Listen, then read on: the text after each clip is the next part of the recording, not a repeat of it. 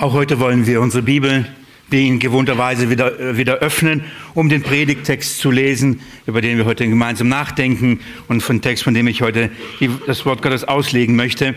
Heute kommen wir ähm, nicht nur zu einem neuen Abschnitt in, in dem ersten Johannesbrief, sondern auch beginnen auch einen neuen Test. Und dazu möchte ich euch bitten, mit mir ersten Johannesbrief auf, aufzuschlagen, und zwar in Kapitel 2 und mit mir Verse 29 bis Kapitel 3, Vers 10 zu lesen. 1. Johannesbrief, Kapitel 2, die Verse 29 bis Kapitel 3, die Verse 10. Darf ich an dieser Stelle noch euch, ich habe es schon lange nicht getan, aber euch wirklich einladen, eure Bibel mitzubringen. Ich weiß um den Luxus dieses Dings da an der Wand und mit der gleichzeitigen Übersetzung. Es gibt, ähm, ich denke, ähm, es ist einfach wertvoll, in seiner eigenen Bibel das zu lesen. Dann weiß man, wo man es gelesen hat. Dann kann man zu Hause nochmal danach lesen, wo man es gefunden hat. Und man muss sich nicht erinnern, wo stand es da an der Wand, sondern wo stand es in meiner Bibel. Deswegen lade ich euch ähm, wieder ein, bringt eure Bibel mit, schlagt sie auf, lest die, äh, die Dinge aus der Schrift mit. Lasst uns lesen, 1. Johannes Kapitel 2, Vers 29. Wenn ihr wisst, dass er gerecht ist, so erkennt, dass jeder, der die Gerechtigkeit tut, aus ihm geboren ist. Seht, welch eine Liebe uns der Vater gegeben hat, dass wir Kinder Gottes heißen sollen. Und wir sind es. Deswegen erkennt uns die Welt nicht, weil sie ihn nicht erkannt hat. Geliebte, jetzt, und jetzt sind wir Kinder Gottes und es ist noch nicht offenbar geworden, was wir sein werden. Wir wissen, dass wir, wenn es offenbar werden wird, wir ihm gleich sein werden. Denn wir werden ihn sehen, wie er ist. Und jeder, der diese Hoffnung auf ihn hat, reinigt sich selbst, wie auch jener rein ist.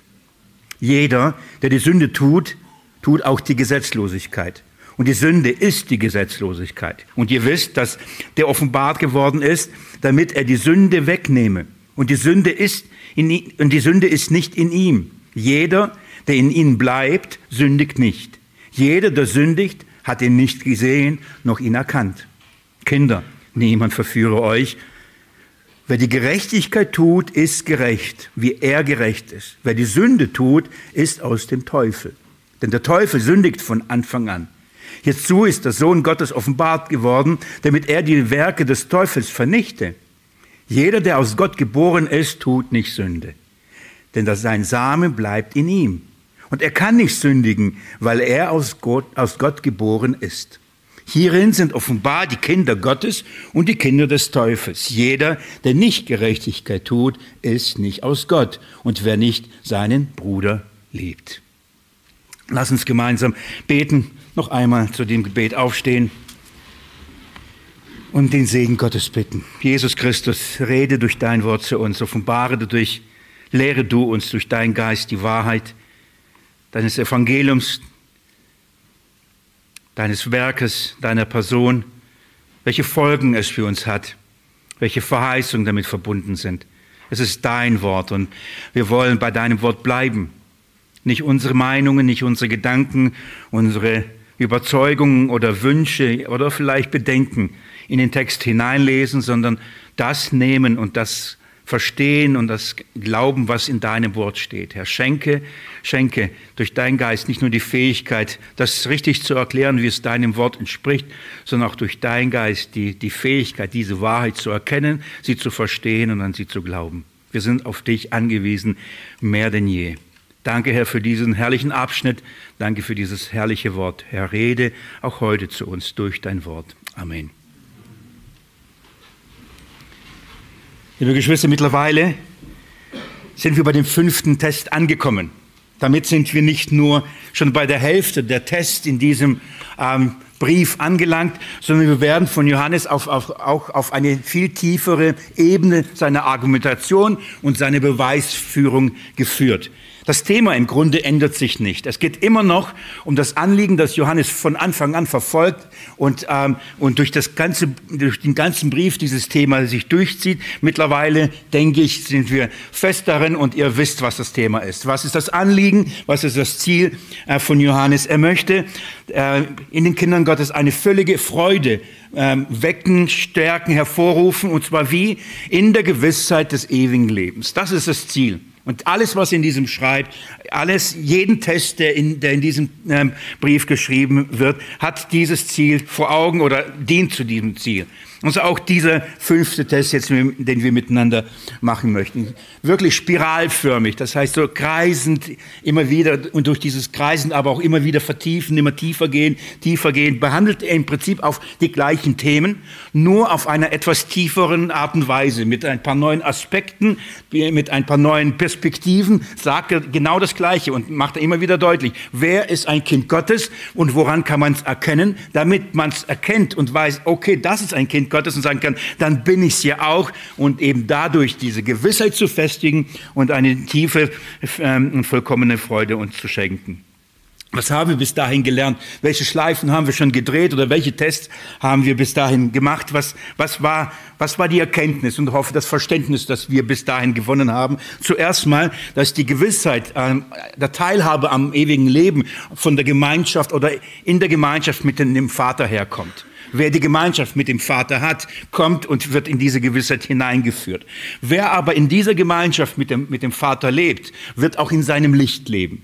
Und wer Gemeinschaft mit dem Vater hat, wird das sich genauso sehen, wie der Vater ihn sieht, nämlich als einen sündigen und verlorenen Menschen, der, ein Sünden, ein, äh, der die Vergebung der Sünden braucht. So, ähm, wer in der Gemeinschaft mit Gott lebt, wird in diesem Licht stehen und seine Sündhaftigkeit und Erlösung seiner Sündhaftigkeit sehen. Zugleich aber wird er aber ähm, genauso den Erlöser sehen. Er wird den erkennen und wird, er wird den lieben, der ihn von den Sünden erlöst hat, der ihn von den Sünden befreit hat. Und er wird den, diesen Erlöser, Jesus Christus, den Jesus, den Christus, den Sohn Gottes, den Beistand, den bei dem Vater äh, vertritt, er wird ihn nicht nur kennen, sondern er wird ihn eben auch lieben. Diejenigen aber, die Jesus wirklich erkannt haben als ihren Erlöser, als den Christus, Diejenigen, die wirklich ihn lieben ähm, als das, was er ist für sie, sie werden auch ihm nachfolgen. Das heißt, ähm, Johannes spricht darüber, das wird sich zeigen in dem Glaubensgehorsam. Sie werden das tun, ähm, was er ihnen sagt. Sie werden seine Worte halten. Einer, der Jesus wirklich erkennt und einer, der Jesus wirklich liebt, er folgt ihm nach. Und diese Nachfolge zeigt sich im Gehorsam gegenüber seinem Wort, im Gehorsam gegenüber dem, was er, was er geboten hat. Ein Gebot greift Johannes immer wieder und immer wieder voraus und wird dann später und später vertiefen, ist das Gebot der Liebe.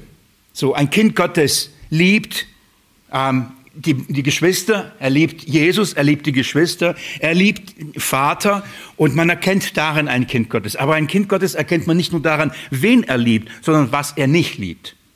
Und er liebt nicht die Welt, und er liebt nicht das, was in der Welt ist. Die Begierden des Fleisches, die Begierden der Augen und der, und der Hochmut des Lebens. Das ist nicht das, was ein Kind Gottes liebt. Er liebt den Vater mehr als die Dinge dieser Welt.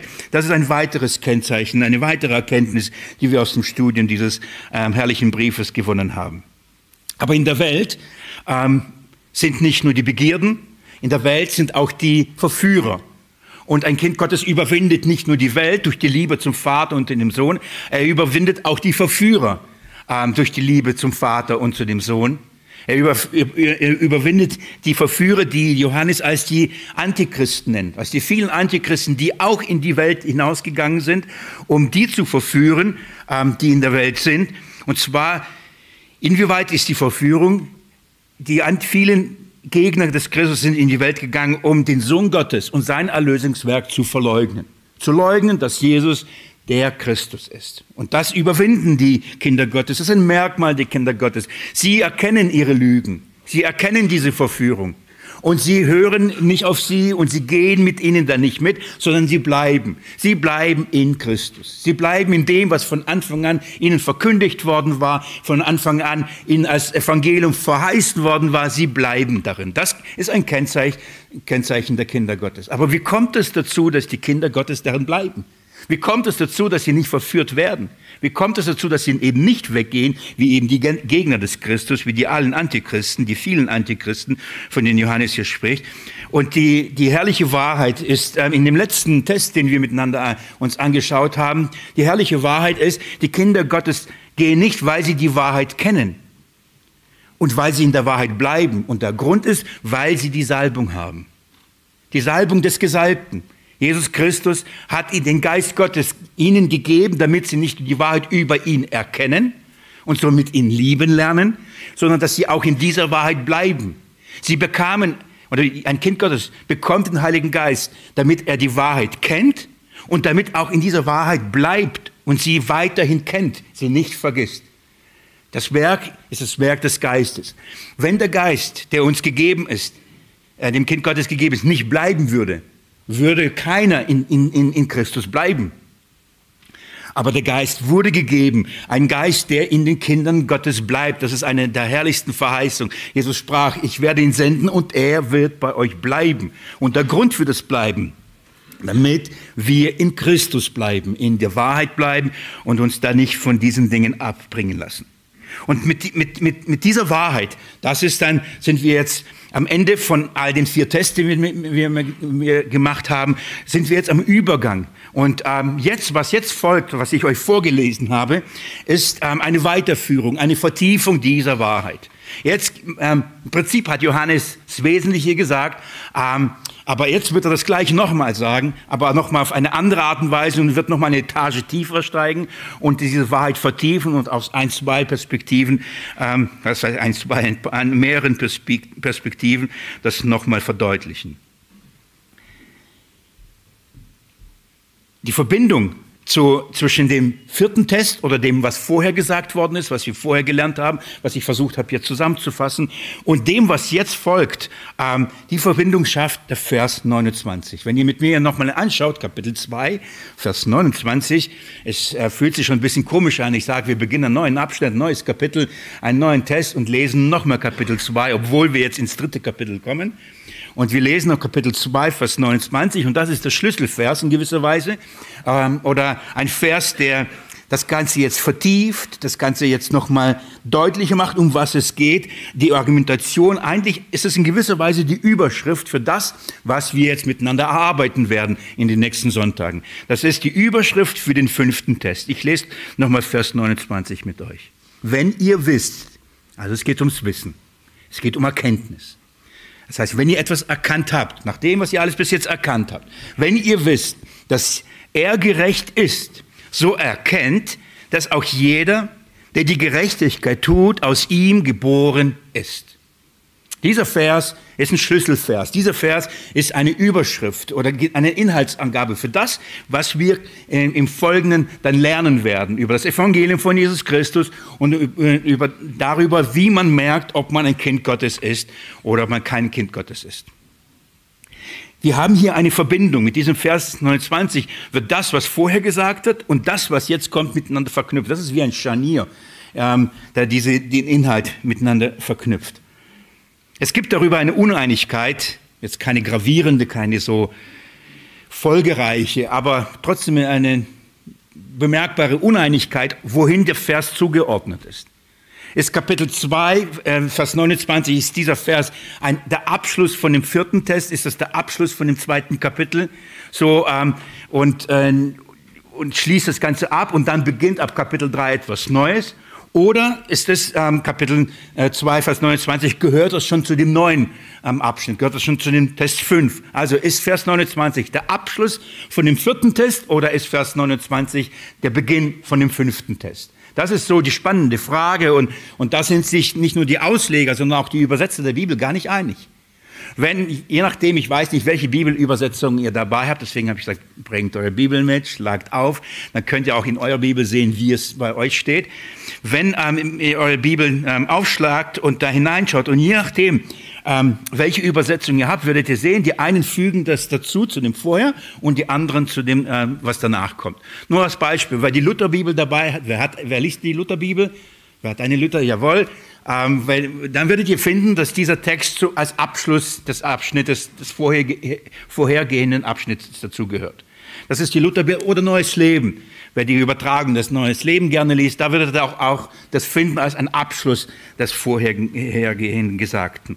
Wer dagegen die Elberfelder 2006 zum Beispiel liest, wie ich es tue, oder die Schlachter oder die Menge-Übersetzung, und ich habe jetzt nur ein paar rausgenommen, der wird merken, dass die Übersetzer sich entschieden haben, den Vers 7, 29 zu dem neuen Abschnitt dazu zu zählen. Und so gibt es unterschiedliche Meinungen und die zeigen sich sogar in der Anordnung in der Bibel, wo gehört was dazu. Wer eine und der Ruben grinst gerade und sehr glücklich darüber, weil er zählt sich weder zu den einen noch zu den anderen. Wer eine Elberfelder von CSV hat, die haben ja keine Einteilung und bewusst keine Überschriftensetzungen und äh, so, da geht der Text im Prinzip durch und da, natürlich sind sie fein raus, weil da tun sie weder da noch da, sondern sie lesen einfach den Text fortlaufend, so wie eigentlich in, im Urtext unter, ähm, äh, folgt. Ja? So, nun, nun nebenbei nicht, dass ihr denkt, ich übe jetzt hier Textkritik oder äh, Kritik an der Bibel. Ähm, wir wissen alle, dass die Überschriften und die Kapitel- und Verseinteilung nicht inspiriert sind, okay? Das wissen wir, oder? Das ist äh, das Wort Gottes, der Inhalt ist inspiriert. Da die Einteilung ähm, ist, ist deswegen gemacht, damit wir es schneller und leichter finden. Und dann hat jemand ähm, das getan und ich finde, die Arbeit ist gigantisch. Überlegt man, die ganze Bibel durchzulesen und dann dieses so einzuteilen, das ist schon viel Arbeit. Hat jemand das sehr früh getan und deswegen können wir sagen, schlagt auf, 1. Johannes Kapitel 2, Vers 29 und jeder kann es finden. Das ist eine große Hilfe. Und ich sage, ähm, sonst würden die Gottesdienste noch länger dauern und die Predigen ohnehin. So, von daher ist es ein guter Dienst an euch, ähm, dass es geschieht. Und, und dann gab es welche, die haben gesagt, ähm, ja, wir fassen das mit einer Überschrift über diesen Abschnitt, damit man ungefähr weiß, um was geht's. Und so je nach Übersetzung, auch nach Theologie und Verständnis, hat, äh, haben die Übersetzer dann so Überschriften. Zum Beispiel der verlorene Sohn. Steht nirgendwo im Urtext, sondern ist eine Überschrift. Ich würde schreiben, der wartende Vater. So, das ist meine Perspektive von diesem Abschnitt. Die anderen sagen, nein, es geht um den verlorenen Sohn. Je nachdem, wie man den Text liest, wie man versteht, was der Inhalt, schreibt man eine Überschrift. Und dementsprechend ähm, müssen wir uns jetzt nicht arg durcheinander bringen lassen, wenn ihr in eurer Bibel sagt, hey, aber das ist doch dazu, wieso predigt er jetzt darüber? Ihr ahnt wahrscheinlich, ähm, für was ich mich entschieden habe. Und nicht nur, weil ich ähm, die Elberfelder habe, sondern weil ähm, ich inhaltlich glaube, dass der Vers 29 eine Überschrift, eine Inhaltsangabe von dem fünften Text ist. Ich werde das versuchen gleich zu erklären, warum ich ähm, das glaube. Der Vers 29 hat in gewisser Weise eine Doppeltfunktion. In, auf der einen Seite ist es wirklich so, dass er Bezug auf das nimmt, was vorher gesagt worden ist. Und das ist der Grund, warum viele ihn dazu noch gehörig sehen. Ähm, er nimmt nochmal Bezug darauf und führt nämlich weiter. Es ist, deswegen sagte ich, es ist wie eine Art Scharnier, es ist wie eine Art Verbindung, das den Test 4 mit dem Test 5 äh, miteinander ver, verknüpft. Und diese Verbindung gibt's, ähm, kann man unter zwei Aspekten anschauen. Es gibt zwei Gründe, warum ich glaube, dass dieser Vers den vorherigen Test mit dem nächsten Test verbindet. Und das erste, die erste Verbindung und die erste Verknüpfung ist, ist das Thema des, des, der Salbung, es ist das Thema des Heiligen Geistes. Schaut mal, liebe Geschwister, während im Kapitel 4, äh, Entschuldigung, in Kapitel 2, in dem vierten Test, wir gelesen haben, dass die Kinder Gottes aus dem Grund in der Wahrheit, die Wahrheit erkennen können überhaupt und in der Wahrheit bleiben, weil sie den Geist aus Gott bekommen haben, weil sie den Geist Gottes haben, den Heiligen Geist, den Geist des Christus empfangen haben. Das ist ähm, die, die, die Erklärung, die Johannes im vierten Test macht. Kinder Gottes erkennt man darin, sie, sie haben den Geist Gottes. Warum? Weil sie Dinge erkennen und behalten können. Das ist der Grund, das ist das Wirken des Geistes in den Kindern Gottes. Hier geht es um Erkenntnis, um Verständnis. Der Geist kam, um Erkenntnis zu geben. Aber das ist nicht alles. Und das meine ich, wenn, wenn ich sage, dass Johannes jetzt hier eine Etage tiefer geht und seine Argumentation vertieft, denn er sagt, das ist noch zu wenig, das ist noch nicht alles. Der Heilige Geist wurde aus, uns noch aus einem weiteren Grund gegeben und daran kann man auch erkennen, ob man ein Kind Gottes ist oder nicht. Nicht nur an, dem, an der Erkenntnis, sondern nämlich auch an dem Wesen. Denn der Geist Gottes wurde ähm, auch gegeben, um uns ein neues Wesen zu schenken, um uns zu einer neuen Kreatur zu machen, um zu, uns zu einer neuen Schöpfung zu machen, um uns teilhaftig werden zu lassen an der göttlichen Natur. Der Geist Gottes kam nicht nur, damit du Dinge über Gott weißt. Das ist schon viel, aber das ist nicht alles. Und das ist sogar noch zu wenig. Unser Glaube beruht nicht nur auf, Erkenntnis, auf der Erkenntnisebene. Es ist schon gewaltig, nochmal, es ist schon viel und wir freuen uns über allen, über jeden, der in diese Erkenntnis des Sohnes Gottes, dass er der Christus ist, hineingeführt wird und sagt, das erkenne ich, das verstehe ich. Und dann sage ich Gnade, weil der Geist Gottes dir offenbart hat. So wie Jesus zum Petrus gesagt hat, nicht Fleisch und Blut haben es dir offenbart, sondern der Vater im Himmel hat es getan. Das ist schon gewaltig. Aber liebe Geschwister, das ist nicht alles. Gott geht weit darüber hinaus, als nur uns Dinge zu geben, die, äh, damit wir Dinge wissen. Und übrigens, wenn, wenn jemand nur auf der Erkenntnisebene bleibt, die, der ist noch nicht da angekommen, wo er ankommen soll. Es ist noch nicht das passiert, was eigentlich passieren muss. Das Entscheidende, das Herrliche, das, was Johannes in so einen Lobpreis, in so, einen, in so ein Staunen führt und wirklich eine herrliche Wahrheit ist, dass wenn der Geist Gottes kommt, er uns nicht nur Erkenntnis gibt, er uns ein neues Wesen schenkt. Es, es ist die Rede von der Wiedergeburt. Und das ist das Thema. Das ist das Entscheidende. Ein Kind Gottes bekommt den Geist Gottes nicht nur, um Dinge zu erkennen, er bekommt den Geist Gottes, um wiedergeboren zu werden um eine neue Schöpfung zu werden, um eine neue Kreatur zu werden. Warum ist das so wichtig? Damit die Menschen, die Gott erlöst und den Geist Gottes empfangen, damit sie das gleiche Wesen haben wie Gott selbst. Das ist ein, und da kommen wir schon näher zu der Bedeutung und zum Inhalt ähm, dieses Tests. Also noch einmal, es, die Verbindung ist, der Geist Gottes gibt uns Erkenntnis und jetzt geht Johannes eine, eine Stufe, Stufe tiefer und sagt, aber der Geist Gottes gibt nicht nur Erkenntnis, er gibt dir eine Wiedergeburt. Er gibt dir ein neues Leben. Er gibt dir ein neues Wesen, einen neuen Charakter, eine neue Identität. Hier geht's hier geht's wirklich tiefer. Ein Kind, einer, der den Geist Gottes hat, liebe Geschwister, ist ein Kind Gottes. Habt ihr schon oft gehört, oder? Ich habe keine Ahnung, was euch, wenn ich das sage, was es in euch gedanklich macht. Und ich glaube, wir sagen sowas viel zu oberflächlich, viel zu flüchtig, viel zu schnell, ohne darüber wirklich nachzudenken, was das bedeutet. Ich bin ein Kind Gottes.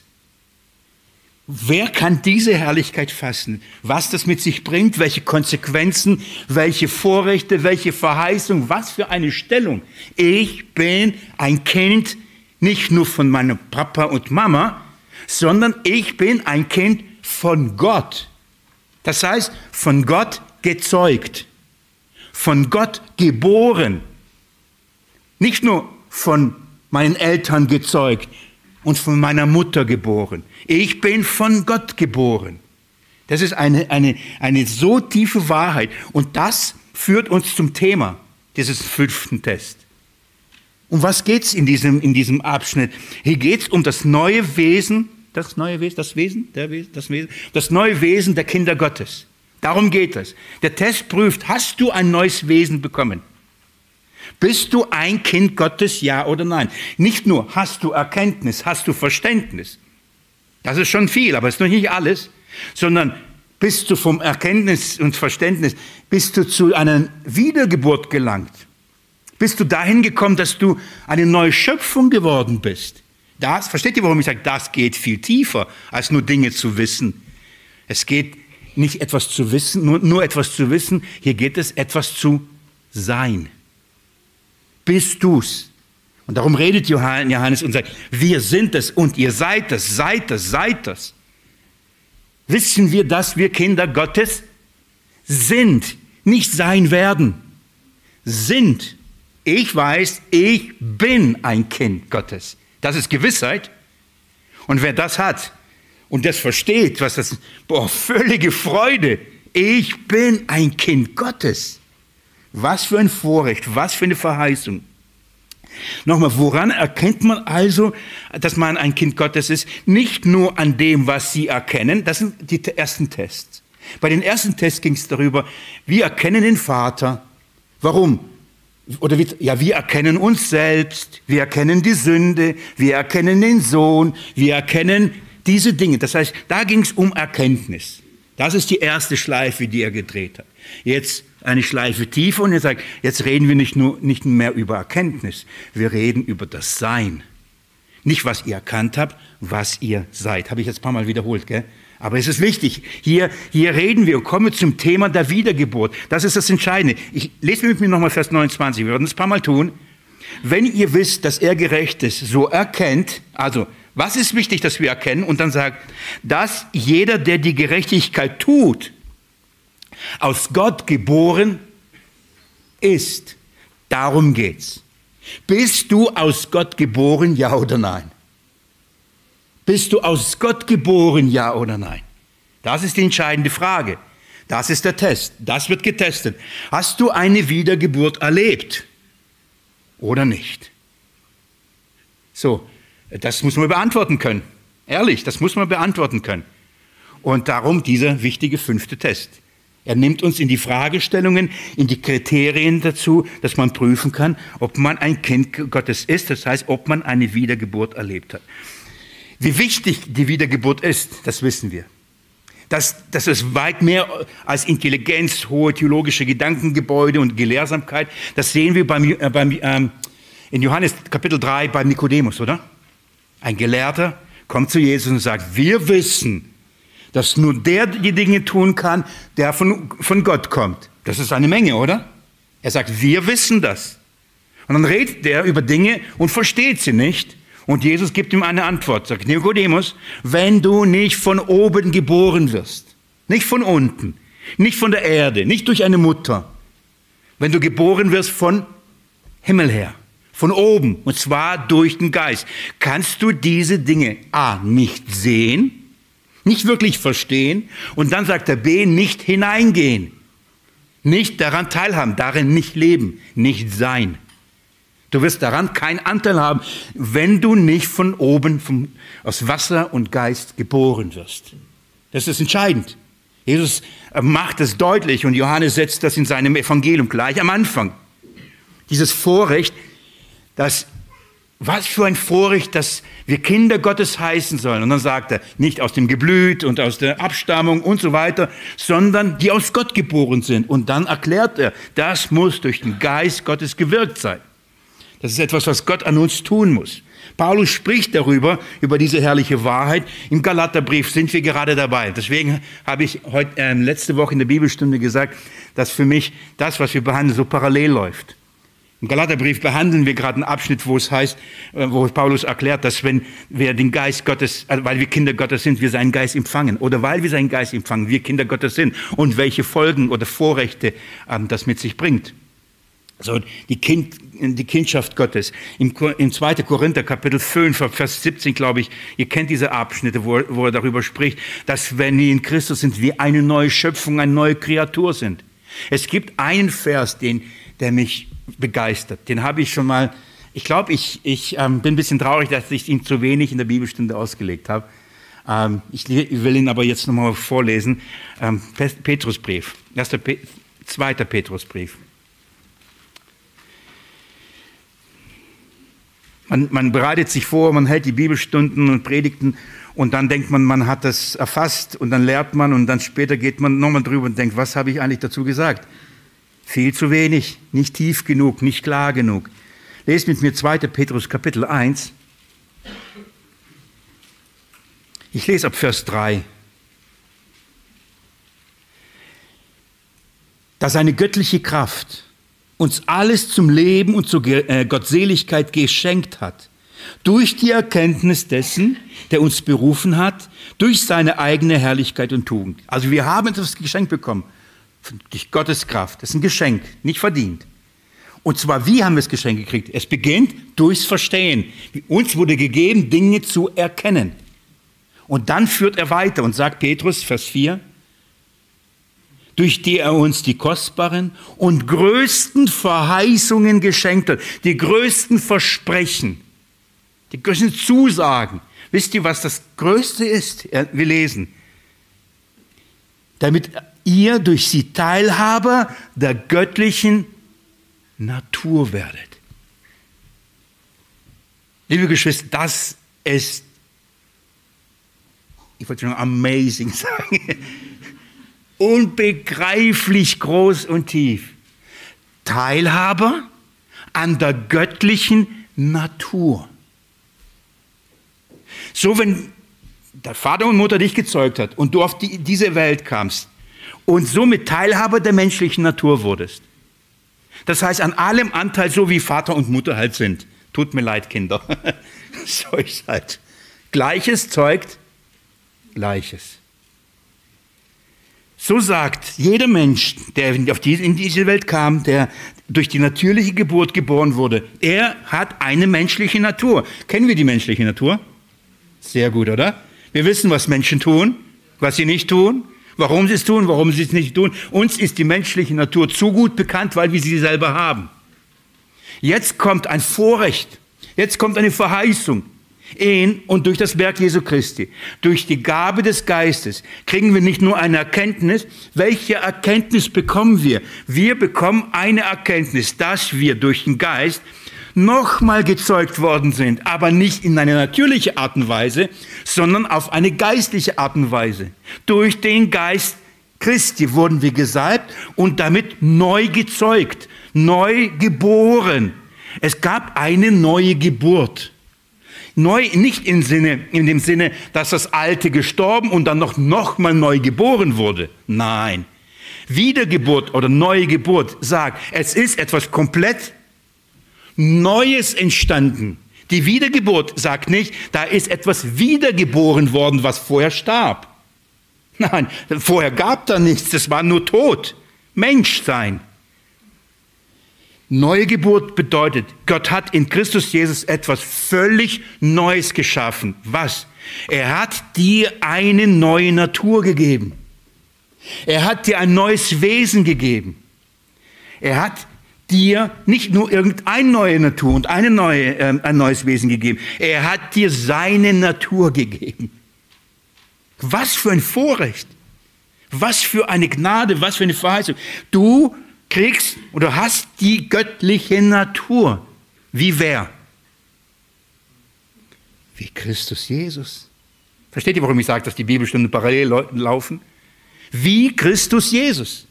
Denn er wurde von Gott durch den Geist gezeugt und darum hieß er Sohn Gottes. Aber von der Maria geboren und darum hieß Menschensohn. Und darum hat Jesus beide Naturen in sich gehabt, sowohl die göttliche wie die menschliche, oder?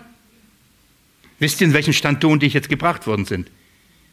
In und durch das Erlösungswerk Jesu Christi. In den Stand des ersten Kommens Jesu auf diese Erde. Überlegt euch mal, ist es euch bewusst, dass ihr jetzt, wenn ihr Kinder Gottes seid, wenn ihr den Geist Gottes habt, wenn euch die Erkenntnis geschenkt worden ist und ihr eine Wiedergeburt erlebt habt, ihr so seid wie Christus bei seinem ersten Kommen? Ist es euch bewusst? Versteht ihr, warum ich sage, das ist so gewaltig? Das ist so herrlich. Und ich hoffe, vielleicht begreifen wir, warum Johannes dann ähm, ab Kapitel 3 sagt, okay, bevor ich mit, mit euch diesen Test mache, muss ich kurz darüber reden. Äh, lasst uns mal ein bisschen staunen. Denn wir sind etwas, was eigentlich noch nicht sichtbar ist. Wir sind etwas, was noch nicht greifbar ist. Wir sind etwas, was noch nicht gesehen wird. Niemand kann es sehen, aber wir wissen es. Und es kommt ein Augenblick, es kommt ein Moment, dann wird es sichtbar, was wir sind. Versteht ihr, warum er einen Einschub von drei Versen macht? Bevor ich euch diesen Test mache, lasst uns, uns mal darüber nachdenken, was bedeutet, welche Folgen es hat, dass wir Kinder Gottes heißen sollen. Begreift ihr die Liebe Gottes darin? Begreift ihr das Werk Gottes darin, was es bedeutet, ein Kind Gottes zu sein? Und er sagt ruhig, Oh, seht die Liebe Gottes, seht diese Liebe an. Staunt darüber. Überlegt euch mal. Ihr habt Anteil an dem Wesen Gottes, an seinem Leben, an ihm selbst. Ihr trägt seine Natur in euch. Boah, was für ein Vorrecht, oder? Was für ein Vorrecht. So die, die Erkenntnis, die, das Verständnis führt dahin, und wie gesagt, Johannes geht eine Stufe tiefer und sagt, diese, der Geist Gottes, den wir empfangen haben, der hat uns eine göttliche Natur. Teilhaber, Teilhaber an der göttlichen Natur wurden wir dadurch. Woran zeigt sich diese göttliche Natur? Woran sieht man, ob jemand von Gott geboren und so ein neues Wesen empfangen hat, ein neues Denken empfangen hat? Woran kann man das merken? Hat sich unser Leib verändert? Wurden wir so verklärt? Schweben durch diese Welt, gehen durch die Türen, ohne dass sie zu öffnen, durch die Wände, rein und raus, besuchen Gott im Himmel, kommen wieder auf die Erde. Staunen die Jünger und sagen, wenn sie uns sehen, andere, oh, lass uns hier Zelte bauen, weil wir diese Herrlichkeit sehen. Nein, uns geht es genauso wie den Menschen zur Zeit Jesu bei seiner ersten Wiederkunft, äh, seinem ersten Kommen. Er kam, wurde von Gott gezeugt und hatte beide Naturen und hat den Leib der Vergänglichkeit angezogen. Und was haben die Menschen in ihm gesehen? Den Sohn Gottes. Haben sie gesagt, das ist Gott? Sie erkannten ihn nicht. Sie sahen in ihm einen Mann von Nazareth, der gleicht jedem anderen auch hübsch oder nicht so hübsch. Wenn wir von Gott geboren, wenn wir von Gott gezeugt werden, dann erkennt man uns nicht daran, dass wir einen neuen Leib kriegen. Noch nicht. Das wird geschehen. Darauf leben wir. Darum brauchen wir eine Adventszeit immer noch, weil wir warten auf die Vollendung. Jesus kam zum ersten Mal und das geschah.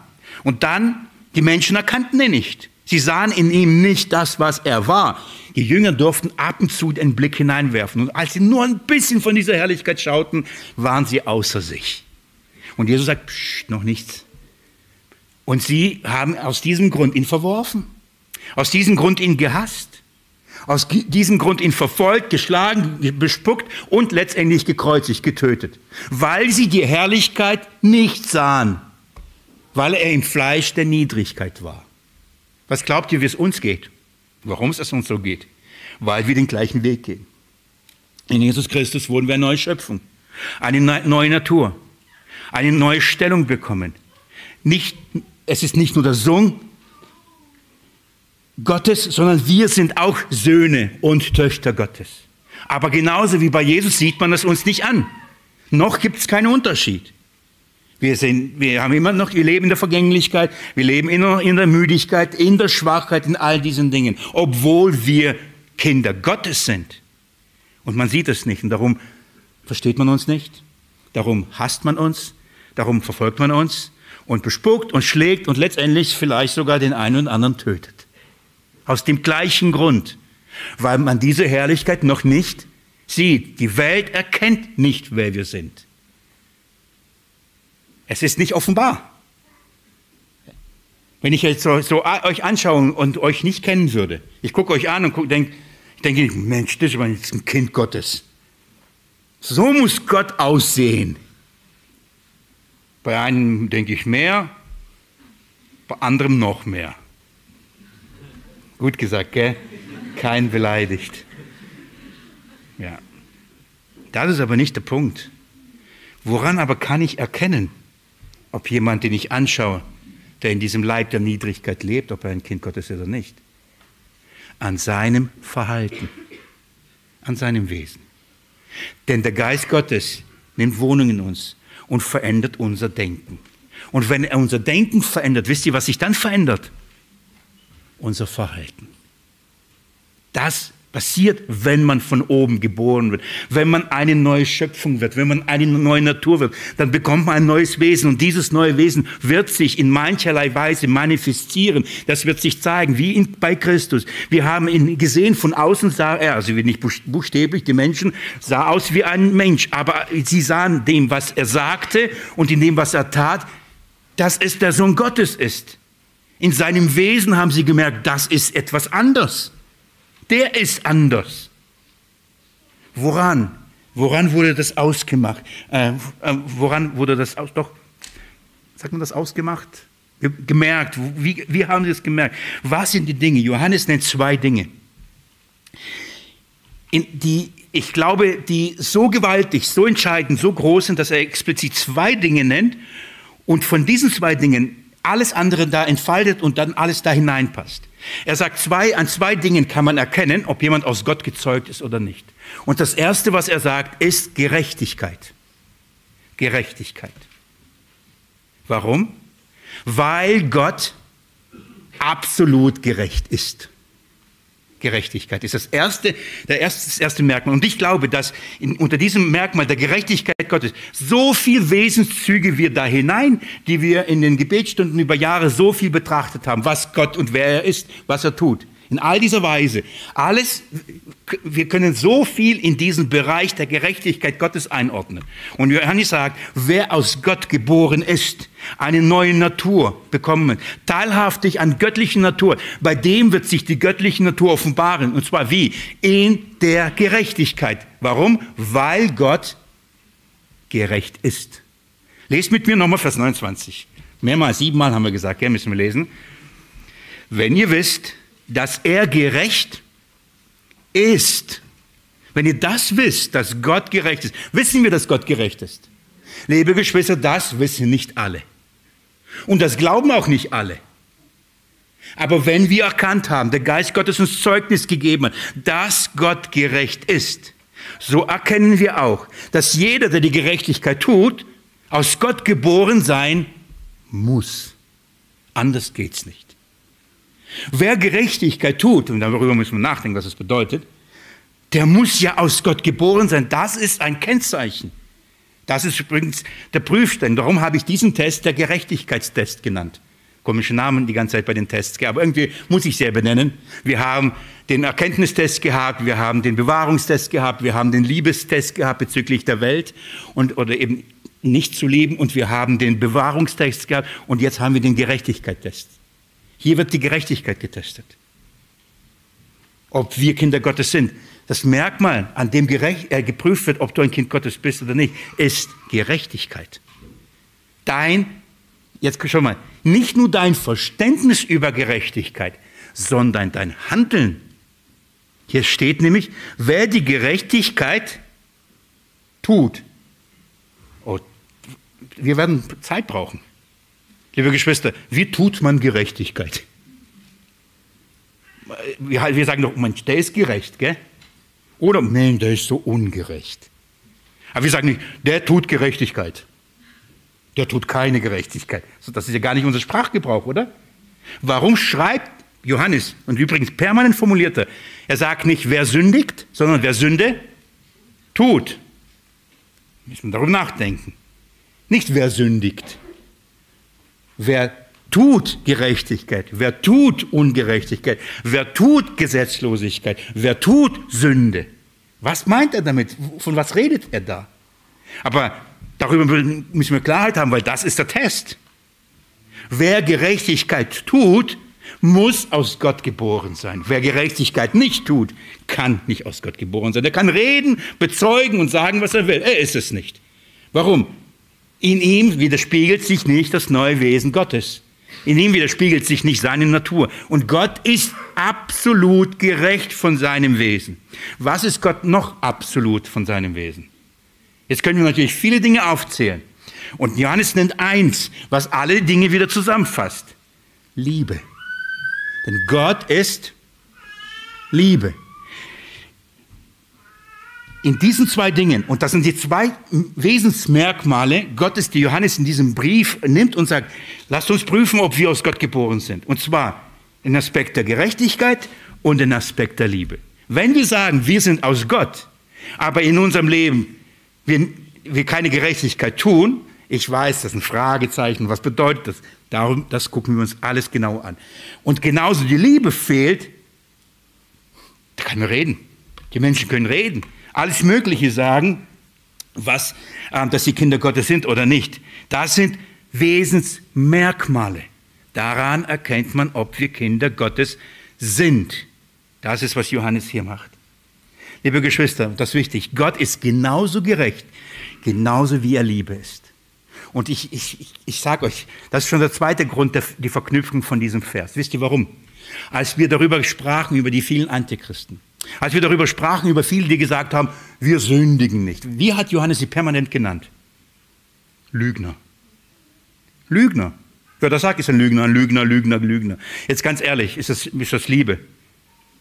Wo ihr sagt, Mensch, ich, ich weiß nicht, wie oft ich in Kommentaren das gelesen habe, auch mit, ja, das, das, wie kann er das sagen, der Apostel der Liebe? Wie, wie, das ist doch lieblos, die zu sagen, das ist ein Antichrist. Um, um diese Schärfe. Und Jesus verzeiht mir hoffentlich dieses, dieses Bemühen, sage ich schon, Gegner des Christus, damit wir verstehen, von was hier die Rede ist. Aber er nennt sie per Namen. Er sagt, das ist ein Gegner, das ist ein Verführer, das ist ein Lügner. Wenn wir nicht begreifen, wer Gott ist und was Gerechtigkeit ist, werden wir niemals mit Johannes sowas sagen können. Weil Gott gerecht ist, muss man das sagen. Und ich sage so, wenn jemand an dem Punkt sagt, das ist aber lieblos, das kann man doch nicht so sagen.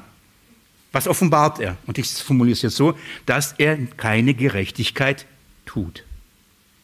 Denn das Tun der Gerechtigkeit ist, die Lüge beim Namen zu nennen, die Wahrheit auszusprechen. Wisst ihr, wie die Bibel das anders nennt? Zum Beispiel in den Psalmen. Gnade und Wahrheit haben sich geküsst. So ein schönes Bild, gell? So, Epa, Gnade und Wahrheit. Sucht euch aus, was ihr sein wollt. Gnade und Wahrheit. Jesus ist gekommen und was ist geworden? Gnade und Wahrheit. In Christus, in dem Erlösungswerk ist Gnade und Wahrheit. Wir können anders übersetzen, ist Gerechtigkeit und Liebe.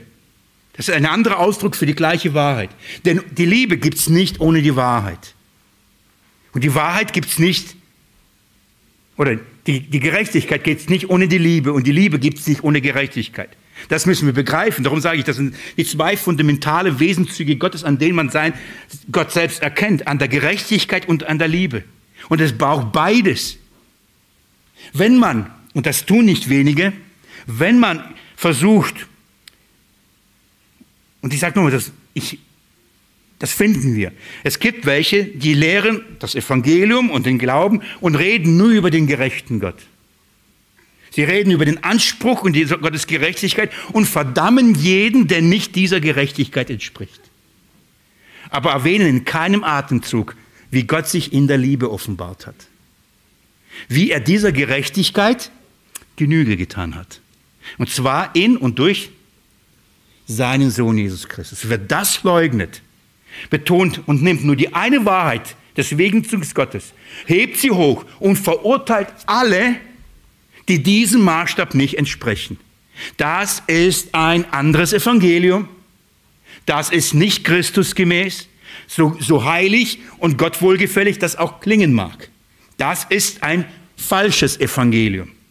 Und Johannes und Paulus warnen vor diesen Verfälschungen des Evangeliums. Wenn man nur einen Aspekt nimmt, ihn hochhebt, betont und dabei das andere völlig vergisst. Ich gehe vom Guten aus, vergisst dann erinnert sich der Herr, im schlimmsten Fall bewusst weglässt. Das ist Verführung. Von denen spricht Johannes hier. Diejenigen, die, die das in die Wahrheit nicht bleiben, nämlich in Jesus Christus Gerechtigkeit und Liebe, Verführer. Dann gibt es andere auf der anderen Seite, die betonen immer nur die Liebe Gottes. Gott ist die Liebe. Und kommen zum Schluss, weil was Gott ja Liebe ist. Und nur so können sie sich Gott vorstellen und nur an so einen Gott wollen sie glauben. Dann wird dieser Gott auch alle zu aller Zeit und auf allen Wegen, die es gibt, retten. Dabei erwähnen sie zu keinem Zeitpunkt, was Gottes Gerechtigkeit ist und fordert. Sie erklären nicht, wie kann Gott überhaupt lieben? Dass diese Liebe nicht einfach die beiden Augen zudrückt und eine Gefühlsregelung, ich liebe dich, egal wie du bist, ich liebe dich. Dass diese Liebe eine andere Grundlage hat. Dass diese Liebe es nicht geben kann, wenn der Gerechtigkeit nicht Genüge getan worden ist. Oder weil Gott liebt, muss er der Gerechtigkeit Genüge getan werden. Gott kann sich nicht verleugnen. Er kann nicht den einen Wesenszug gegenüber dem anderen ausspielen oder drüber stellen und sagen, na gut, dann bin ich heute halt nur Liebe und morgen bin ich nur gerecht. Gott ist alles. Und liebe Geschwister, es gibt nur in einer Person und nur in einem Werk, wo beides zusammengeht und zusammengeführt wird, kein Widerspruch ist, in Christus Jesus. Und wer in Christus Jesus ist, hat was? Sowohl die Gerechtigkeit als auch die Liebe Gottes. Also betont man das eine und, und im, im, im, auf das, aufgrund des Verwerfen des anderen. Darum sagt die Bibel, dass die Wahrheit ein schmaler Grat ist und dass wir weder zu rechts noch zu linken da wanken sollen. Es ist ein schmaler Grat. Und wir neigen immer zu Extremen, entweder so oder so. Klar, natürlich lieben die Leute welche Botschaft am liebsten. Welche Gemeinden wachsen und wo es immer nur von der Liebe Gottes die Rede ist. Gell? Da kann ich sein, wie ich bin. Ob ich sündige oder nicht, ob ich das tue oder nicht, spielt keine Rolle. Gott liebt dich. Ob ich dem Anspruch gerecht werde oder nicht, spielt keine Rolle. Gott liebt dich. Dann natürlich, das ist ein guter Ort. Die anderen sind ein bisschen so, ähm, verzeiht mir den Ausdruck, ah, ich habe immer, nein, ich sage ihn nicht. Die sind so veranlagt, dass sie sich gerne kasteien. Die, die mögen das, wenn man sie schlägt. Sie mögen, sich, mögen das, wenn man sie erniedrigt. Sie mögen das, wenn man sie verurteilt. Und dann suchen sie sich Gemeinden, wo es immer noch um die Gerechtigkeit geht. Denn sie wollen diesem, irgendwann komme ich dahin, dass ich diesen Anspruch, diesen Maßstab gerecht werde. Ich krieg's hin. Ich werde mich so lang bemühen, bis ich's hinkrieg. Und dann Regeln und Formen und Ansprüche erhoben. Was muss ich alles tun, damit ich dieser Gerechtigkeit genüge? Beides Extreme. Hat nichts mit dem zu tun, was das Evangelium ist. Also, liebe Geschwister, diese Wahrheit zwingt uns unweigerlich. Dieser Text, dieser Test zwingt uns unweigerlich darüber nachzudenken, von welcher Gerechtigkeit hier die Rede ist. Was, welche Gerechtigkeit ist hier? Was bedeutet, ähm, was ist ihr Wesen? Was macht Gerechtigkeit aus? Was ist Gott, wenn es seine Gerechtigkeit? Was bedeutet, Gott ist gerecht? Was sind die Wesensmerkmale dieser Gerechtigkeit? Denn diese Gerechtigkeit muss sich ja in unserem Leben widerspiegeln. Denn wenn es nicht widerspiegelt, dann, haben wir die, dann sind wir nicht von Gott geboren. Was muss sich widerspiegeln in unserem Leben? Welche Gerechtigkeit muss in unserem Leben vorhanden sein, damit wir sagen können, ja, ich bin ein Kind Gottes, weil Punkt, Punkt, Punkt. Wir müssen uns mit der Gerechtigkeit Gottes beschäftigen. Ja, wir müssen uns auch mit der Liebe beschäftigen, aber das ist dann der sechste Text. Schaut mal, ich schließe so äh, ähm, für heute. Geht mal mit, mit mir in Kapitel 3, Vers 10. Und das ist zum Schluss ein weiterer Beweis, warum ich glaube, dass Vers 29 eine Art Überschrift für diesen Test ist. Schaut mal, was Johannes am Ende von diesem Test schreibt. Vers 10. Hierin Hieran sind offenbar die Kinder Gottes und die Kinder des Teufels. Um was geht es in diesem Test? Zu zeigen, ist jemand ein Kind Gottes oder ist jemand ein Kind des Teufels? Das ist sehr klar, oder? Darum geht's. Darum geht's. Keine Grauzonen. Keine Zwischendinger. Entweder bist du ein Kind Gottes oder du bist ein Kind des Teufels. Wenn du von oben geboren bist, bist du ein Kind Gottes, nichts dazwischen. Bist du nicht von oben geboren, bist du nichts dazwischen, bist du ein Kind des Teufels. Das ist der Test. Also sagt er, wie erkennt man aber hieran, sind offenbar die Kinder des Gottes und die Kinder des Teufels. Jeder, der nicht Gerechtigkeit tut, ist nicht aus Gott. Fertig. So, so einfach das auch ist, so auf den Punkt gebracht, das muss man erklären, oder? Jeder, der die Gerechtigkeit nicht tut, ist nicht aus Gott. Und jetzt schaut mal. Und wer nicht seinen Bruder liebt. Und das, ab Vers 11 wird er auf diesen Punkt eingehen. Das ist dann der, der Liebestest, der Bruderliebetest. Vorher geht es jetzt um die Gerechtigkeit. Woran erkennt man das? Wer die Gerechtigkeit tut, weiß, er ist ein Kind Gottes. Wer es nicht tut, weiß es nicht. Schaut mal, mittendrin gibt es noch eine Aussage in Vers 7. Und das zeigt, dass der ganze Test und die ganze Thema immer um das Gleiche sich dreht. Vers 7. Kinder, niemand verführe euch. niemand verführe euch. Warum? Weil Verführungen da sind. Warum? Weil Menschen ähm, Lehrgebäude und, und, und Glauben aufbauen und ähm, Theologien äh, in die Welt schaffen, die etwas anderes lehren, die etwas anderes behaupten. Weil es Verführer gibt, die ein falsches Verständnis, ein irreführendes Verständnis von der Gerechtigkeit Gottes haben. Und er sagt, niemand verführe euch. Was? Wer die Sünde tut, ist aus dem Teufel. Entschuldigung, Kinder, niemand verführe euch. Wer die Gerechtigkeit tut, ist gerecht, wie er gerecht ist. Wer Gerechtigkeit tut, ist gerecht, wie er gerecht ist. Ich schließe so, damit ich euch mit diesen, oh, das, ich hoffe, das macht was mit euch. Und ihr müsst nur einen Sonntag warten, bis wir dann da starten. Ähm, achtet mit mir sehr gut darauf, was Johannes hier sagt und was er nicht sagt. Johannes sagt nicht, wenn du musst Gerechtigkeit tun, um ein Kind Gottes zu werden. Das sagt Johannes nicht. Er sagt nicht, tu Gerechtigkeit. Hallo? Tu Gerechtigkeit. Das ist keine Aufforderung, hey, wir müssen gerecht handeln. Das ist nicht der Text. Das ist auch nicht der Test. Das ist nicht sein Ansatz. Er, er sagt andersrum, wir wollen doch wissen, wo wir Kinder Gottes sind. Ja, wenn du Gerechtigkeit tust, dann bist du ein Kind Gottes. Wir werden nicht durch, das, durch unsere Gerechtigkeit und, und durch unser Handeln werden wir zu Kindern Gottes. Das werden wir nicht. Das würde dem ganzen Evangelium widersprechen. Wir werden nicht durch das Tun der Gerechtigkeit Kinder Gottes. Nein, wenn wir Kinder Gottes sind, dann werden wir Gerechtigkeit tun. Das ist der Punkt, das ist die Prüfung. Du kannst nicht, oh nein, oh, da muss ich jetzt Gerechtigkeit tun, damit ich ja hoffentlich gerettet werde. Dann hast du das Evangelium nicht erkannt. Denn wir haben wie begonnen? In der Erkenntnis, dass wir nichts können, oder? Dass wir Sünder sind. Und nun nebenbei, das muss man jetzt auch erklären, gell? Johannes hat gesagt, wer sagt, er hat keine Sünde, wandelt nicht im Licht. Hier sagt er, ein Kind Gottes sündigt nicht. Nicht schlecht.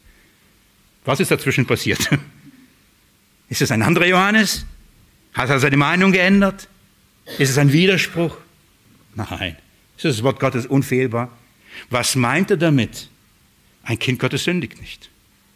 Das müssen wir uns anschauen, weil das, das ist der Test. Ich hoffe dadurch eure Aufmerksamkeit ähm, darauf gelenkt zu haben, sich diesem Test zu öffnen, auch äh, sich darauf vorzubereiten, dass es innerlich zu sagen, Herr, rede, rede zu uns, rede durch dein Wort. Eure Bibel aufzuschlagen, das zu Hause mehrmals. Ich bitte euch drei bis sieben Mal, lest diesen Abschnitt für euch durch, lest es in eurer Bibel, nehmt verschiedene Übersetzungen, lest das Wort, damit wir vorbereitet sind, ähm, damit der Geist uns diese Wahrheiten offenbart. Ich persönlich freue mich sehr, weil dieser Abschnitt so eine tiefe Herrlichkeit offenbart. So eine tiefe Herrlichkeit, so eine herrliche Gewissheit, so ein gewaltiges Zeugnis, dass ich ein Kind Gottes bin. Es gibt Schöneres, teilhaftig der göttlichen Natur. Amen. Wir singen noch ein Lied und dann gehen wir schon bald zum Ölberg.